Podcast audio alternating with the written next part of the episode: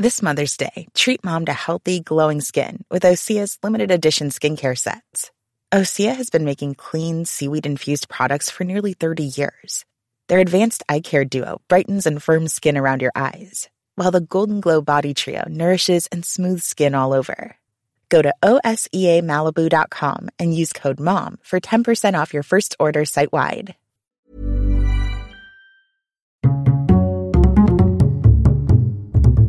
Culture G. Cultivez votre curiosité.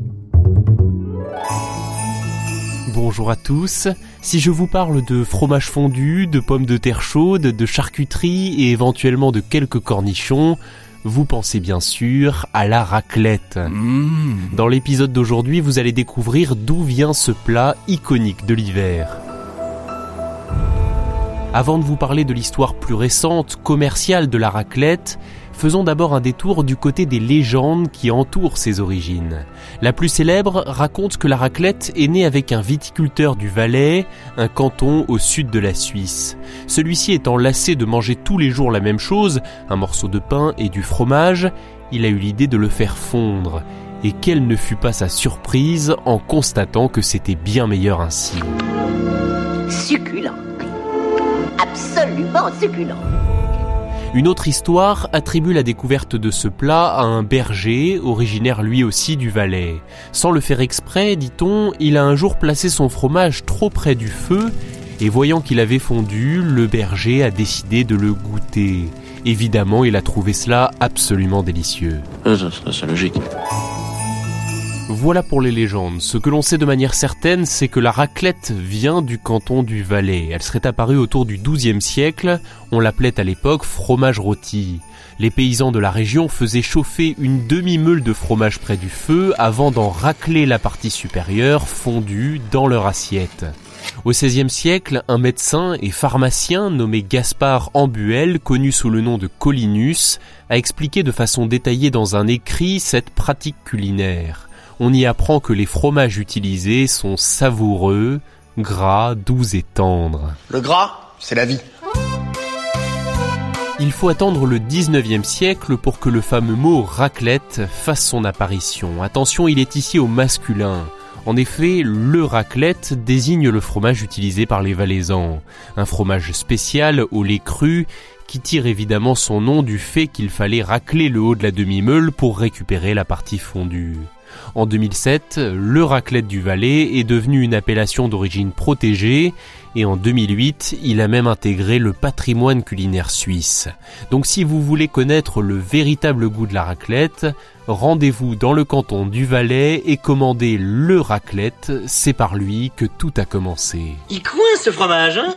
On dirait les coulisses de l'Alcazar Bon, ça c'est pour le raclette et la raclette dans tout ça. Si cette tradition locale est longtemps restée cachée dans les montagnes, elle est sortie du canton suisse lors de l'exposition universelle de Lausanne en 1964 où elle a rencontré un joli succès. En 1973, un commercial travaillant pour une marque française de fromage, Richemont, goûte un raclette fondu et lui vient une idée. Et si la marque lançait ses propres fromages à raclette et associait ce plat, tient à la pratique des sports d'hiver qui sont alors en plein développement. C'est aussi à ce moment-là que le nom raclette devient associé au concept et plus seulement au fromage qui en est à l'origine. Mais un problème de taille subsiste pour que la raclette soit consommée plus largement. Sa taille. Il est compliqué pour les clients de profiter d'une raclette chez eux. Les quelques machines à raclette de l'époque sont trop imposantes et peu de gens sont prêts à acheter pour leur seule consommation une demi-meule de fromage. Il faut toujours abuser des bonnes choses. C'est à ce moment-là que tout bascule avec un coup de génie de l'entreprise Stéphal. Voyant qu'il y a là un filon à exploiter, elle se saisit du dossier, travaille sur une nouvelle machine plus pratique et elle commercialise en 1978 la raclette grill pour 6 personnes. Pour faire une bonne raclette à la maison, il faut Le raclette grill Tefal. C'est un immense succès. La raclette s'invite désormais dans tous les foyers. On va se régaler. Alors on ne va pas rentrer dans le débat polémique vin blanc ou vin rouge avec la raclette. Je vais simplement terminer cet épisode en vous rappelant qu'il existe depuis 2018 une journée mondiale de la raclette.